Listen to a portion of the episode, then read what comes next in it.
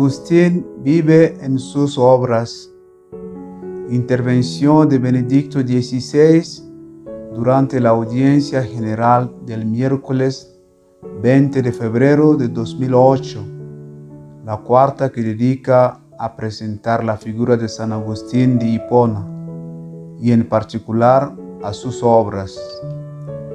Queridos hermanos y hermanas, tras la pausa de los ejercicios espirituales de la semana pasada, volvemos hoy a presentar la gran figura de San Agustín, sobre quien ya he hablado varias veces en las catequesis del miércoles. Es el padre de la iglesia que ha dejado el mayor número de obras y de estas quiero hablar brevemente. Algunos de los escritos de Agustín son de importancia capital, y no solo para la historia del cristianismo, sino también para la formación de toda la cultura occidental. El ejemplo más claro son las confesiones, sin duda uno de los libros de la antigüedad cristiana más leídos todavía hoy. Al igual que varios padres de la iglesia de los primeros siglos, aunque en una medida incomparablemente más amplia, también el obispo de Hipona ejerció una influencia persistente, como se puede ver por la sobreabundante tradición manuscrita de sus obras que son extraordinariamente numerosas. Él mismo las revisó años antes de morir en las retracciones y poco después de su muerte fueron cuidadosamente registradas en el Indiculus índice, añadido por el fiel amigo Posidio a la biografía de San Agustín, Vita Augustini. La lista de las obras de Agustín fue realizada con el objetivo explícito de salvaguardar su memoria, mientras la invasión de los vándalos se extendía por toda África romana y contabiliza 1300 escritos numerados por su autor, junto con otros que no pueden numerarse porque no puso ningún número. Obispo de una ciudad cercana, Posidio, dictaba estas palabras precisamente en Hipona, donde se había refugiado y donde había asistido a la muerte de su amigo y casi seguramente se basaba en el catálogo de la biblioteca personal de Agustín. Hoy han sobrevivido más de 300 cartas del obispo de Hipona y casi 600 homilías, pero estas eran originalmente muchas más quizá incluso entre 3.000 y 4.000, fruto de cuatro décadas de predicación del antiguo orador que había decidido seguir a Jesús y dejar de hablar a los grandes de la corte imperial para dirigirse a la población sencilla de Hipona. En años recientes, el descubrimiento de un grupo de cartas y de algunas homilías han enriquecido el conocimiento de este gran padre de la iglesia. Muchos libros, escribe Posirio, fueron redactados por él y publicados. Muchas predicaciones fueron pronunciadas en la iglesia transcritas y corregidas, ya sea para confutar a herejes, ya sea para interpretar las sagradas escrituras para edificación de los santos hijos de la iglesia. Estas obras, sobraya el, el obispo amigo, son tan numerosas que a duras penas un estudioso tiene la posibilidad de leerlas y aprender a conocerlas. Vita Agustini 18.9 Entre la producción literaria de Agustín, por tanto, más de mil publicaciones divididas en escritos filosóficos, apologéticos, doctrinales, morales, monásticos, exegéticos y contra los herejes, así como las cartas y homilías. Destacan algunas obras excepcionales de gran importancia teológica y filosófica. Ante todo, hay que recordar las confesiones antes mencionadas, escritas en 13 libros entre los años 397 y 400 para alabanza de Dios. Son una especie de autobiografía en forma de diálogo con Dios. Este género literario refleja la vida de San Agustín, que no estaba cerrada en sí misma, despistada en mil cosas, sino vivida esencialmente como un diálogo con Dios y de este modo una vida con los demás. Ya de por sí el título Confesiones indica el carácter específico de esta biografía. Esta palabra confesiones en el latín cristiano desarrollado por la tradición de los salmos tiene dos significados que se entrecruzan. Confesiones indican en primer lugar la confesión de las propias debilidades, de la miseria, de los pecados, pero al mismo tiempo confesiones significa alabanza a Dios, reconocimiento de Dios. Ver la propia miseria a la luz de Dios se convierte en alabanza de Dios y en acción de gracias, pues Dios nos ama y nos acepta, nos transforma y nos eleva hacia sí mismo.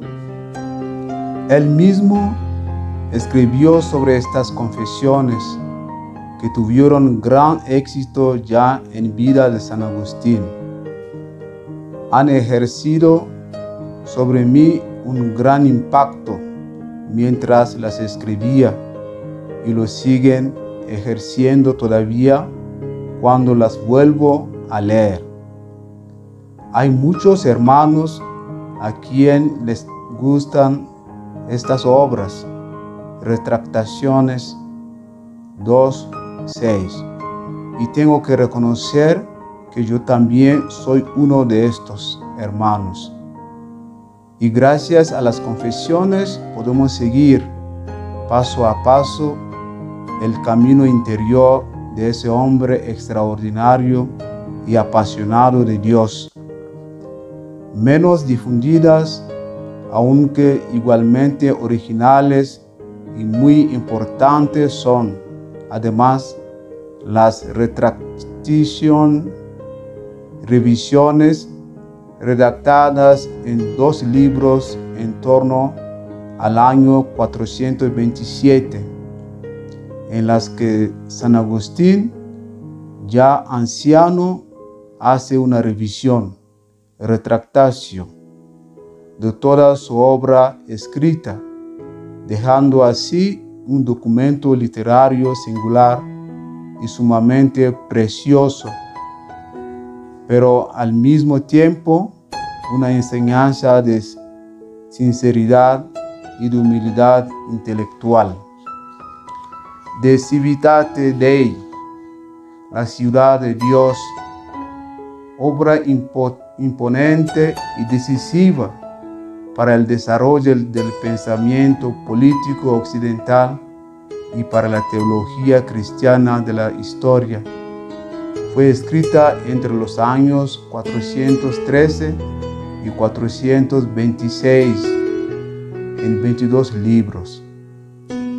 La ocasión era el saqueo de Roma por parte de los godos en el año 410. Muchos paganos todavía en vida, así como muchos cristianos habían dicho, Roma ha caído, ahora el Dios cristiano y los apóstoles ya no pueden proteger la ciudad. Durante la presencia de las divinidades paganas, Roma era la caput mundi, la gran capital y nadie podía imaginar que cayera en manos de los enemigos. Ahora, con el Dios cristiano, esta gran ciudad ya no parecía segura. Por tanto, el Dios de los cristianos no protegía, no podía ser el Dios a quien encomendarse. A esta objeción, que también tocaba profundamente el corazón de los cristianos, responde San Agustín con esta grandiosa obra, el De Civitate Dei, aclarando qué es lo que debía esperarse de Dios y qué lo que no podía esperar de Él, cuál es la relación entre la esfera política y la esfera de la fe de la iglesia. Todavía hoy este libro es una fuente para definir bien la auténtica, la laicidad y la competencia de la iglesia, la gran esperanza que nos da la fe. Este gran libro es una presentación de la historia de la humanidad gobernada por la providencia divina, pero actualmente dividida en dos amores. Y este es el designio fundamental, su interpretación de la historia, la lucha entre dos amores, el amor propio hasta llegar a menospreciar a Dios y el amor a Dios hasta llegar a desprecio de sí mismo. De civitate Dei. Décima cuarto 28. A la plena libertad de uno mismo a través de los demás, a la luz de Dios. Este es quizás el libro más grande de San Agustín, de una importancia permanente Asimismo, es importante el de Trinitate, sobre la Trinidad, obra en 15 libros sobre el núcleo principal de la fe cristiana, la fe en el Dios Trinitario, escrita en dos tiempos, entre los años 399 y 412 los primeros doce libros publicados sin que Agustín lo supiera, quien los completó hacia el año 420 y revisó la obra completa. En él reflexiona sobre el rostro de Dios y trata de comprender este misterio de Dios que es único el único creador del mundo, de todos nosotros, y que sin, sin embargo, este Dios único es trinitario, un círculo de amor. Trata de comprender el misterio insondable, precisamente en su ser trinitario, en tres personas, es la unidad más real y profunda del único Dios. El de doctrina cristiana sobre la doctrina cristiana es una auténtica introducción cultural a la interpretación de la Biblia y en definitiva al mismo cristianismo, que tuvo una importancia decisiva en la formación de la cultura occidental. A pesar de toda su humildad, Agustín fue ciertamente consciente de su propia talla intelectual, pero para él era más importante llevar el mensaje cristiano a los sencillos que redactar grandes obras de elevado nivel teológico. Su intención más profunda que le guió durante toda su vida se puede ver en una carta escrita al colega Evodio, en la que le comunica la decisión de dejar de dictar por el momento los libros del De Trinitate, pues son demasiado cansados y creo que puede ser entendidos por unos pocos. Hace más falta textos que esperamos que sean útiles para muchos. Ipitus Lai 169.1.1. Por tanto, para él era más útil comunicar la fe de manera comprensible para todos que escribir grandes obras teológicas. La responsabilidad agudamente experimentada por la divulgación del mensaje cristiano se encuentra en el origen de escritos como el de Catechisatis Rudibus, una teoría y también una aplicación de la catequesis, o el Psalmus contra partem donati. Los donatistas eran el gran problema de África y de San Agustín. Un cisma que quería ser africano. Decían, la auténtica cristiandad es la africana. Se oponía a la unidad de la iglesia. Contra este cisma, el gran obispo luchó durante toda su vida tratando de convencer a los donatistas de que solo en la unidad incluso la africanidad puede ser verdadera. Y para que le entendieran los sencillos que no podían comprender el gran latín del orador, dijo, tengo que escribir incluso con errores gramaticales en un latín muy simplificado.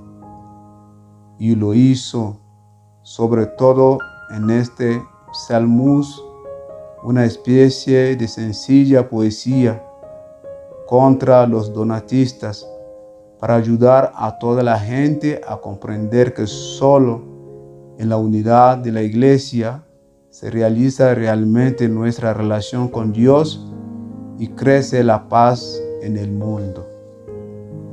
En esta producción destinada a un gran público tiene una particular importancia el gran número de sus homilías, con frecuencia improvisadas, transcritas por taquígrafos durante la predicación y inmediatamente puestas en circulación.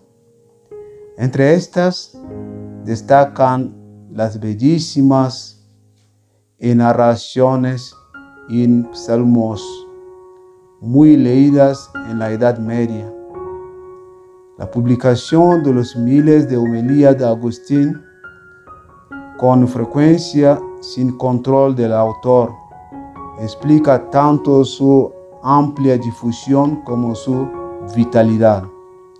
Inmediatamente las predicaciones del obispo de Hipona se convertían por la fama del autor en textos sumamente requeridos y eran utilizados también por los demás obispos y sacerdotes como modelos, adaptados siempre a nuevos contextos.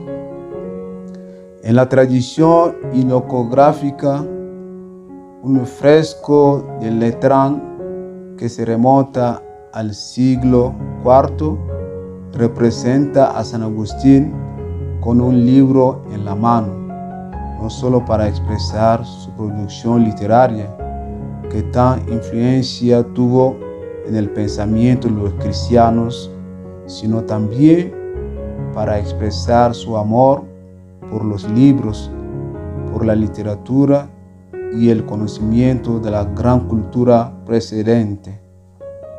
A su muerte no dejó nada. Cuenta Posidio, pero recomendaba siempre que se conservaba para las futuras generaciones la biblioteca de la iglesia con todos sus códices, sobre todo los de sus obras. En estas sobraya Posidio, Agustín está siempre vivo y es de utilidad para quien lee sus escritos, aunque como él dice, creo que pudieron sacar más provecho de su contacto los que lo pudieron ver y escuchar cuando hablaba personalmente en la iglesia y sobre todo los que fueron testigos de su vida cotidiana entre la gente. Vita Agustín 31. Sí, también para nosotros sería hermoso poderle sentir vivo, pero está realmente vivo en sus escritos, está presente en nosotros y de este modo vemos también la permanente vitalidad de la fe por la que dio toda su vida. Alerta. Queridos amigos y queridas amigas, les invito a leer y saborear las obras de San Agustín, uno de los padres de la iglesia. San Agustín escribió muchos libros de invalorables precio para el mundo, haciéndonos ver la suma importancia del arrepentimiento del pecado como salida para un infinito amor de Dios. Él mismo decía, cuando un hombre descubra sus faltas, Dios las cubre. Cuando un hombre las esconde, Dios las descubre. Cuando las reconoce, Dios las olvida. Muchos dicen que hablar de San Agustín es hablar de un pecador redimido, como un modelo de fe, como un modelo de cambio y de superación para una persona. Pero cabe resaltar también en sus obras que es muy importante el arrepentimiento para que una persona llegue a encontrarse a sí misma pasando por una búsqueda insensate de la verdad.